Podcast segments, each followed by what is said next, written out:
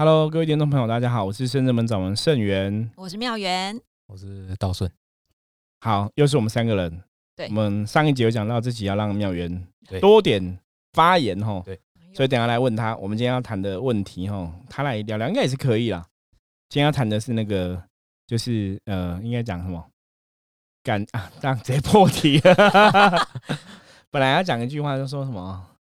但愿人长久”，什么“千里共婵娟”哦。对，就感情？哎、以前有那什么“直交人生死相许”，诶那感情前一句是讲什么啊？哎，我是《神雕侠侣》吗，呃，不是都会讲这样子吗？就是那个没关系啊，师傅你不用一直讲，哦我没有要听男生的声音。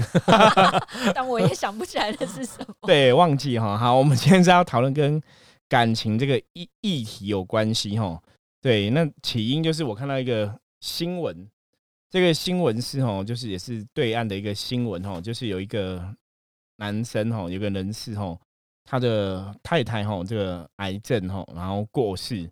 那他很难过，因为老婆过世的时候好像才很年轻，好像才四十几岁哈，四十几岁、五十岁这样子，所以他就觉得老婆过世太年轻，他心里也是很不舍。本来是接受他离开的事实啦，就是你不不得不接受。后来发现说，哎、有一个技术哈，就是可以把人的这个遗体哈冷冻起来，然后冷冻起来的意思应该这个到时候应该知道为什么要冷冻起来。就等以后有科技发达的时候再来治疗。对对对，他就是要冷冻起来，所以他就是哈知道有这个技术，他就是那个好像有签一个合约，就是可以把老婆这个冷冻起来五十年，吼，就是呃付费让冷冻五十年。然后他的他相信说，就是以后吼五十年之后，这个科技吼这五十年之之内，应该科技可以发达到可以把人解冻哦，然后复活这样子。然后他就做了这个事情，然后老婆要开始被冷冻的时候，因为他们还要做一些处理嘛，这个遗体你还要做一些处理，你才能进去那个冷冻。然后冷冻之前，他还最后看老婆一面，就觉得他老婆只是睡着一样，哈，看起来不像死亡，就像睡着一样，所以他心里就比较安慰一点。然后他后来有人讨论说，假设五十年呐、嗯，真的之后你老婆可以解冻，让她复活了，可是你们这些朋友周遭人都已经老了，老了，那或是已经离开了，他没有这些朋友，他不是一个人会很孤单吗？然后他想一想，哎、好像也是，所以他又做了一个决定。这个决定就是他自己签一个契约，就说他死了之后，那个公司也会帮他处理，也会帮他冷冻起来。所以等以后他老婆解冻之后，他也可以解冻，所以他就可以陪他老婆这样子。哦，他有这个想法。可是这个东西讲到这边，大家应该会觉得，哎、这是一个凄美的爱情故事吧？就是爱情真的是只教人生死相许吼。可是里面还有个东西，我觉得待会也可以跟大家讨论一下。因为他老婆哦要死之前，她有跟她老公讲说，她虽然是癌症病变嘛，可是她还是有一些器官是好的，所以她其实跟老公讲说，她其实是想把这些器官捐出去。所以原本的用意是这个吗？没有没有没有，原本用意老婆是想要捐器官，是老公自己哦做主把她留下来。所以我觉得这个也可以从我们待会也从另外的层面来讨论。好，那我们现在先来问一下妙元，好，如果是你的爱人，你会做这个事情吗？就是五十年之后让他那个复活啊，可能把他液这个液态氮让它冰冻起来这样子。我觉得比较难呢、原因是因为第一个我也不是生活在那个古埃及时代，哦就相信人会对复活这件事情对，。我觉得比较不可能。然后再来是说，嗯，可能人各有命，也对许他就是已经完成在人世间的功课，对，时间到了要离开了。对，就该离开了。也许有这样的状况。再来一个是，我觉得诈骗太多了，哦，大他遇到骗人的，专有名词，好，呃，一生蛋或什么什么样的对对对技术。然后让大家觉得说，刚好你就中招，因为你很想要另外一半留下来留在你身边，所以也许商人就是用这个方法，让你觉得说，哎、你还是会有一个伴，而且未来你也有这个机会哦。对，那好像就让这个故事更加的凄美，更加的哇，我我让你存在一个希望就对了。，对，所以我觉得听起来好像就不太有可能这件事情发嗯生。，对。那这件事情到底有没有可能？我们来听一下道顺的说法。嗯我们不是说让妙云多讲一点吗？你们 还是要那个要平衡一下。哎怎么这样？那个不知道大家有没有看过一部电影哦，叫做《三根、三金、三根都可以哈，三三三三金，哦三金这样。嗯，是那个黎明演的哈。那这部片就是在讲说那个呃老老公把那个他的老婆哈，就因为他老婆得的那个绝症，然后他就把他类似用呃，反正他就用我有点忘记细节，反正他的意思就是他把他老婆的尸体留着，然后泡在好像浴缸里面还是怎么样。对，然后呢，大家都觉得就是他，就后来被发现了嘛，因为就隔壁邻居觉得他很奇怪，然后就后来就报警，然后后来警察就去冲进去就说他是神，就把他当做是神经病这样子，然后就发现这是他老婆的尸体在浴缸里面这样哈。本来我以为这部片就是在讲黎明就是个神经病，就他演一个神经病。我记得后来他老婆就活最后活起来了，对不对不？是不是，哦最后是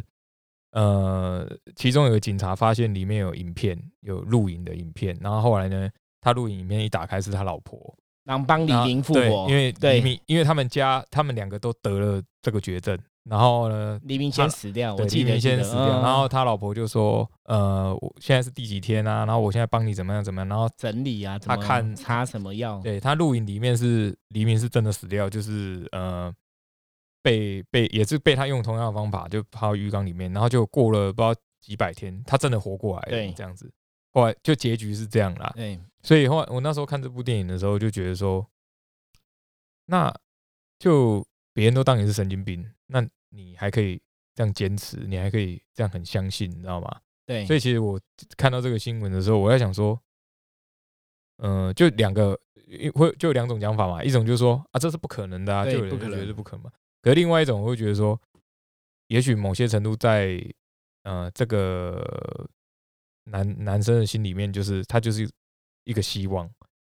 就算他成功率可能很低，可是对他来讲，他搞不好就是一小个希望。对，那样这就是赌说这五十年的科技医疗的进步可以创造奇奇迹啊。可是我觉得那个就像刚妙人讲，我觉得好像要复活有点困难。你如果说是活着，然后还没有呃往生的话，就赶快冷冻起来，可能还有点机会。可是我觉得要复活这件事情，就已经如果死了是个事实的话，我我觉得其实道顺的想法跟我的想法也很接近。我觉得我们福摩斯应该都有这种看法，就是人死不能复生，对啊因，为我们是相信有所谓的这种灵魂的这种东西嗯。哦，像我们讲说人其实最重要就是所谓的先天一气嘛，你其实就是人就是那一口气，所以活着，所以死掉的时候，其实那个先天一气，你那个灵魂的能量，它会离开这个肉体，所以等于说你只剩下肉体这个硬体，你其实里面没有那个软体了，所以软体是消灭了。那你说你有技术去恢复它肉体的运作，可是如果里面没有灵魂，它真的会运作吗？它有办法启动吗？对我觉得这个基本上我也是抱持迟疑的态度啦。因为以圣人们的角度来讲，我们讲说灵魂，我们相信灵魂这个事实嘛，所以我们都讲嘛，人是因为有个灵魂跟肉体结合在一起，才我们才是完整的人嘛。我们有意识，我们有行为，我们可以思想嘛。可当你死掉的时候，当你灵气离开你身体之后，你看，你知道，那遗体就是肉体，就是一个肉体，它就是一个腐烂的尸体。其实通常是这样。那当然，像他们的尸体是没有腐烂，因为他们就是有做一些处理，然后又冰冻起来，遗体不会腐烂嘛。可它就是一个肉体而已。那这个肉体没有灵魂，它会再活起来吗？我觉得不知道诶、其实以宗教的角度来讲，以我们现在接触的，我觉得真的很难。可是我觉得要从另外的东西来讲这个事情哦，就是爱情真的是让人家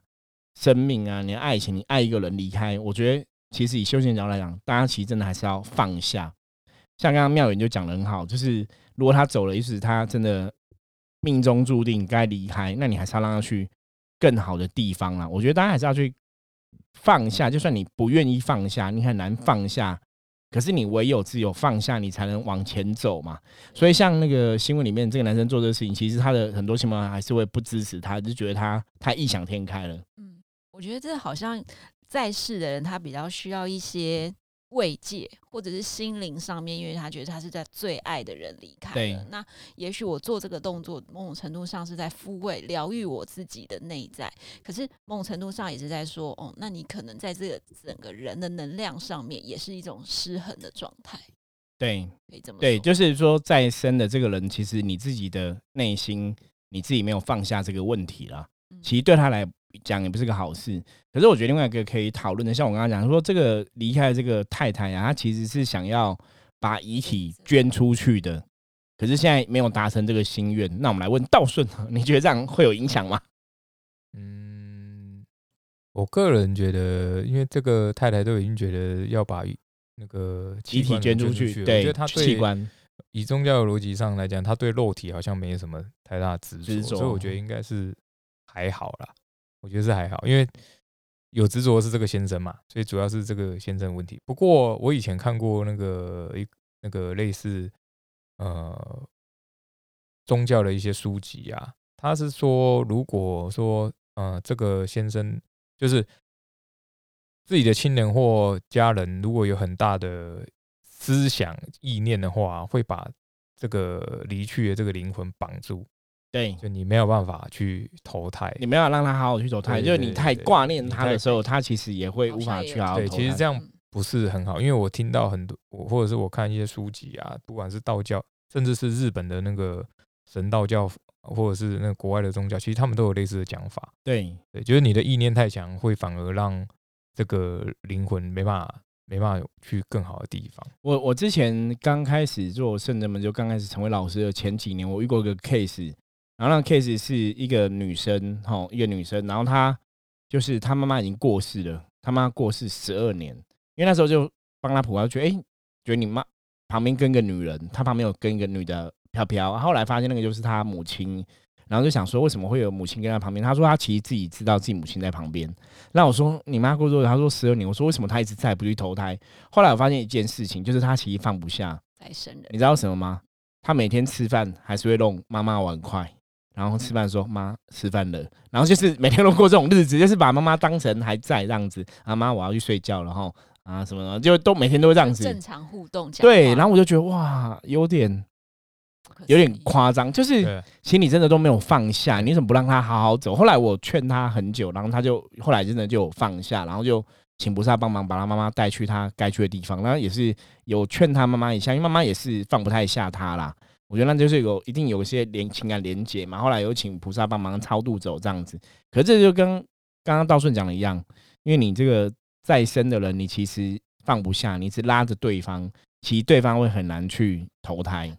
而且而且，其实大家，我我们都有经历过那个，就是家人嘛，亲人就是往生嘛，难免对。就是我我都会，嗯，比如说像我我的另一半，他们也有家人也也是过世嘛，其实我都会很直接跟他们讲说，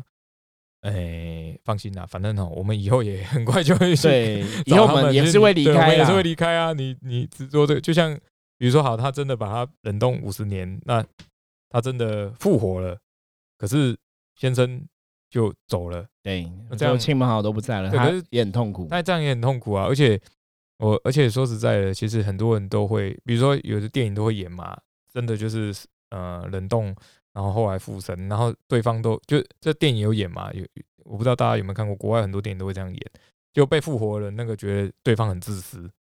就你没有经过我同同意，对，你要经过我同意啊，你没有经过我同意，是你自己的呃意愿，然后。把我冷冻复活，可是你已经老了八九十岁就，然后甚至你很快就要过世了，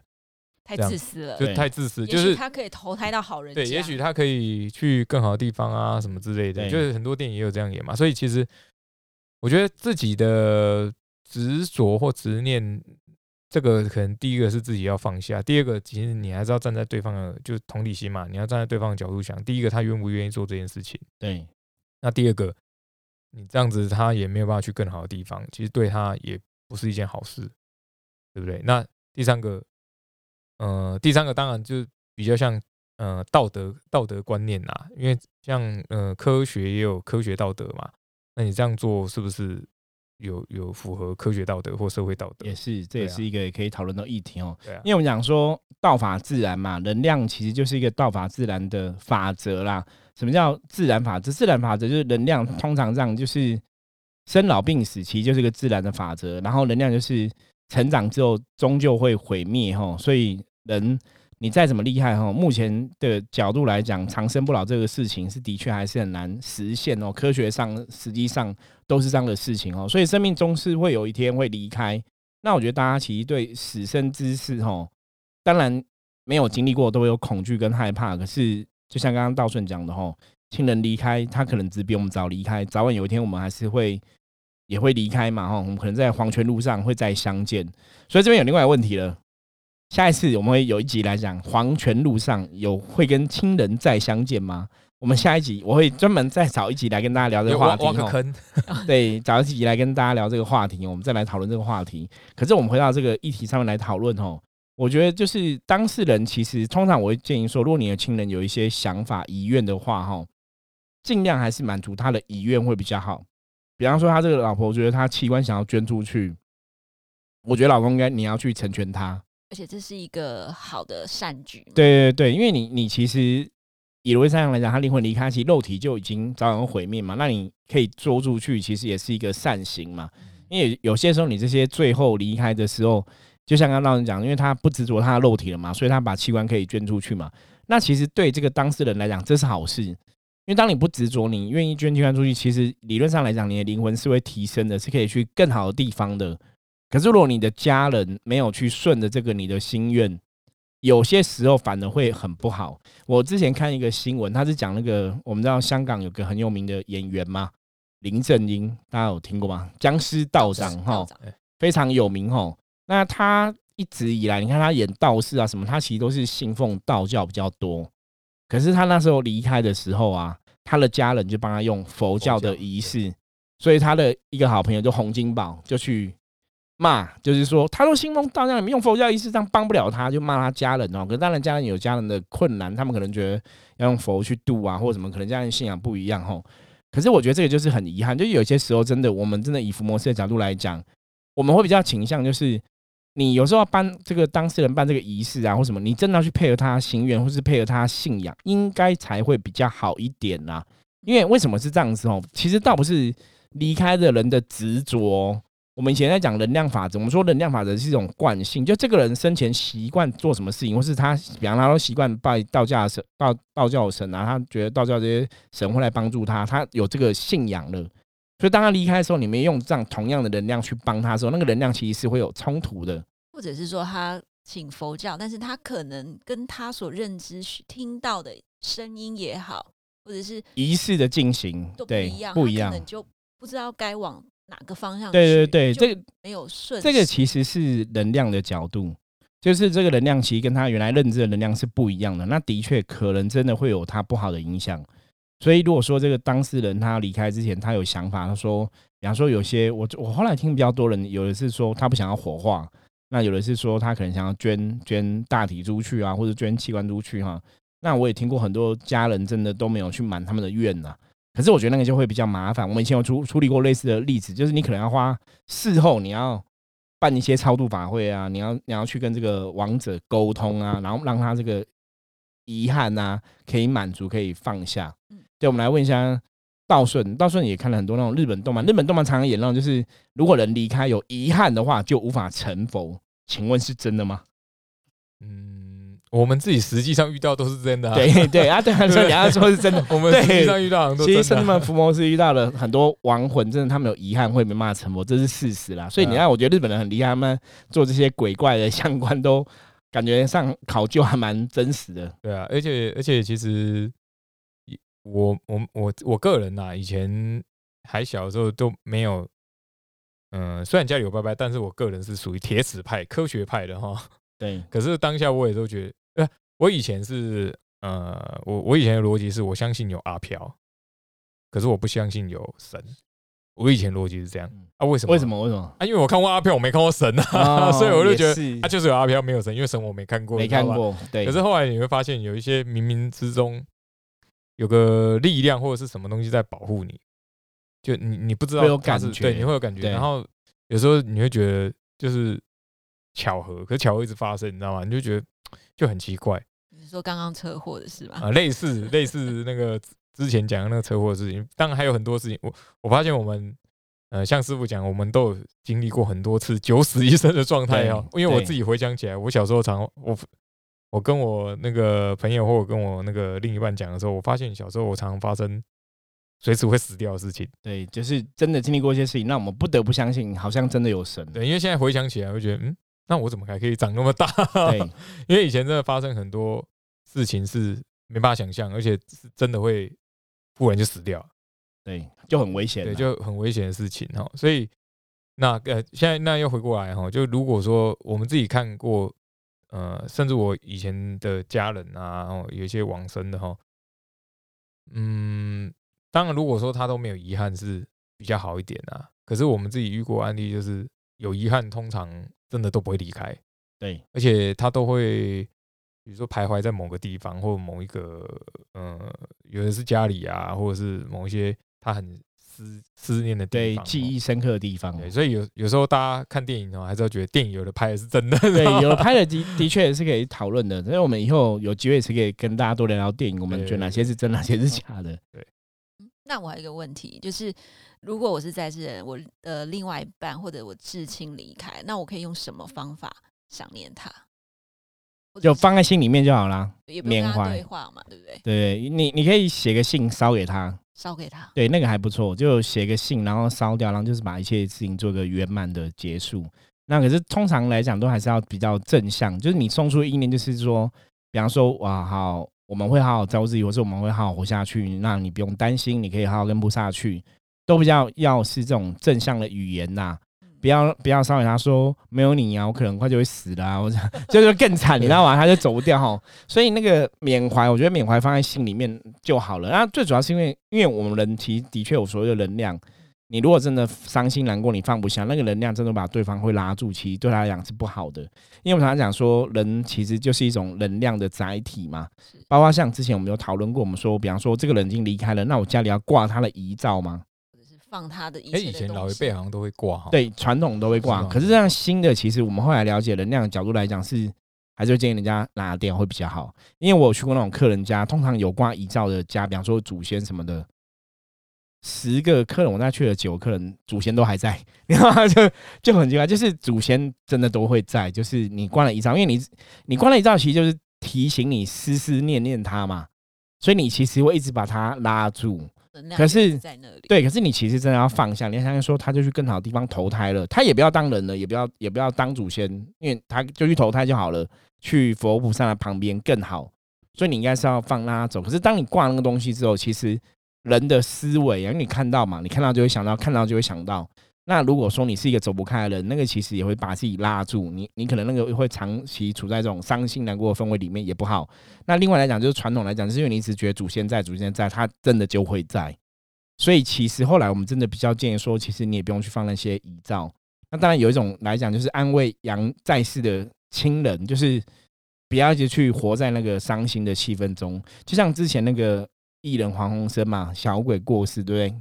家人们把一些遗物拿出来拍卖嘛，我觉得那就是一个蛮好的作为，就是不要再去执着他的东西，让他可以比较好的离开。可是这个当下当然还是要看不同的案例哦，因为如果说这个离开的人，他有些东西对他来讲是特别有纪念价值的，然后你给它卖掉，对你可能就不好了，他可能就卡在上面就。会像电影一样，有没有买到不该买的东西？对，可是电影那时候古董陪葬物那种，有的是陪葬那种就很危险嘛，真的会有这个状况嘛吼。所以真的，我觉得很多东西生死的事情是很复杂。那但离开的人，我觉得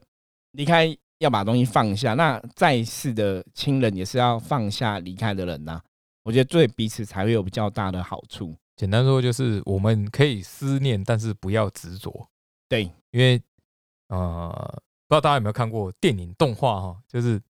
当人去世的时候，他就只能活在别人的回忆里面。对，可是如果所有人都忘记他的时候啊，他也会慢慢消失，对吧？可可夜总会，对。可是所有人忘记他，他慢下就是说，其实大家已经没有把他拉住了，对，所以其实消失去更好的地方了。去对去更好的地方。所以我觉得是把对方放在心里面，你想让他怀念他一下就好，可是不要让他成为一种负担，也不要成为一种情绪，挂碍。对对，那就会比较好一点。对，而且而且其实啊，就是我们还是奉劝大家一句哈，就我从我很小的时候，很小的时候我就对那个宇宙很有兴趣，因为我从小然后看星空，然后后来就开始研究嘛，然后我发现其实我们一个人顶多活个一百年，就很厉害了，最后就还是没有了嘛。可是这个宇宙已经有几十亿年，好几十亿百年了嘛，百亿年以上，对，所以人其实都是很渺小的哈，就呃，你如果说我们在地球上，那外面有多少的世界，有多少生物，其实我们也不知道。其实我们就小小一个而已嘛。那顶多活个一百年。那对，呃，比如说好了，那今天你到六十岁啊，另一半不在，可是你又很执着，可是你你搞不好也只剩三十三十年可以活啦，对你很快就会也会离开了嘛。所以其实所以再生的过程，对，再生的时候，其实大家要珍惜彼此在一起的时间呢。我觉得珍惜很重要。那当然，以我们的逻辑来讲，我们接触我们认的认知是灵魂是会轮回的。对你如果没有大奸大恶，基本上来讲，很很快可能在临界哦，每个人状况不一样，你可能待个几年，可能待一些时间，你可能就会来人类世界了。对就重新投胎又出生呐、所以我们常常讲说，离开不是真的离开，离开他只是到另外的地方生活。那到那个地方生活，时间到了，他还是会早晚会回来，然后所以大家还是要有这个想法啦。像很多父母啊，很多比方说生小孩是以前也有那种，之前有个新闻，就是他小孩子就可能死掉嘛，后来他们又怀孕再生嘛，他们也会觉得那个小孩子又再回来，回来，对，那有没有这种事情？其实是有可能的哈。所以我觉得大家对死生之事还是要不要太多挂碍，然后看比较开一点。那最重要的是，还是要彼此珍惜彼此在一起的时间。我觉得珍惜当下，珍惜眼前在这在一起生活的这个的对时间是最重要的。不要说等他离开就有很多后悔，因为我们真的看了太多这样的案例哈。有时候在生的时候没有好好珍惜，离开你后悔真的都来不及。对，所以这是今天跟大家分享的话题吼。那希望大家可以从这个话题里面得到关于一些死生知识的一些吼知识哈。我觉得圣人们福摩斯分享我们自己的经验，那希望大家可以有很多获得跟收获。如果你有任何问题的话，也可以欢迎加入我们的来跟我们讨论哦。我是圣人们掌门圣元，我是妙元我。是道顺，我们下次见。可是妙远今天还是讲太少了哎、很，我很对多哎、其实我都觉得我讲很多。我也觉得我讲完。因 为其实比较专业、啊对，。其实刚刚那个忘记我补充一个刚刚师傅有说那个有的人会在投胎什么，可是我们有遇过，比如像我自己有朋友、家人，甚至有客人哈，我们有遇过这样的状况，就是他一直很执着他的小孩或者他的宠物会投胎，会投胎，他一直执着这件事情，对，然后就变宠物，这也是不好哦，的，真的吗？对，哦这也是不好的执着哈。放松放放轻松看这个事情对，就是放对轻松这个事情，不要去执着，因为我们一直在讲嘛，就执着执着就它就不好对就会，变成执着是个不好好能量，没有错。你的思念变成执着，它其实就是不好的哈。对对，所以这要注意。这要真的很注意。好，我是道顺哈，好，下次见，拜拜，拜。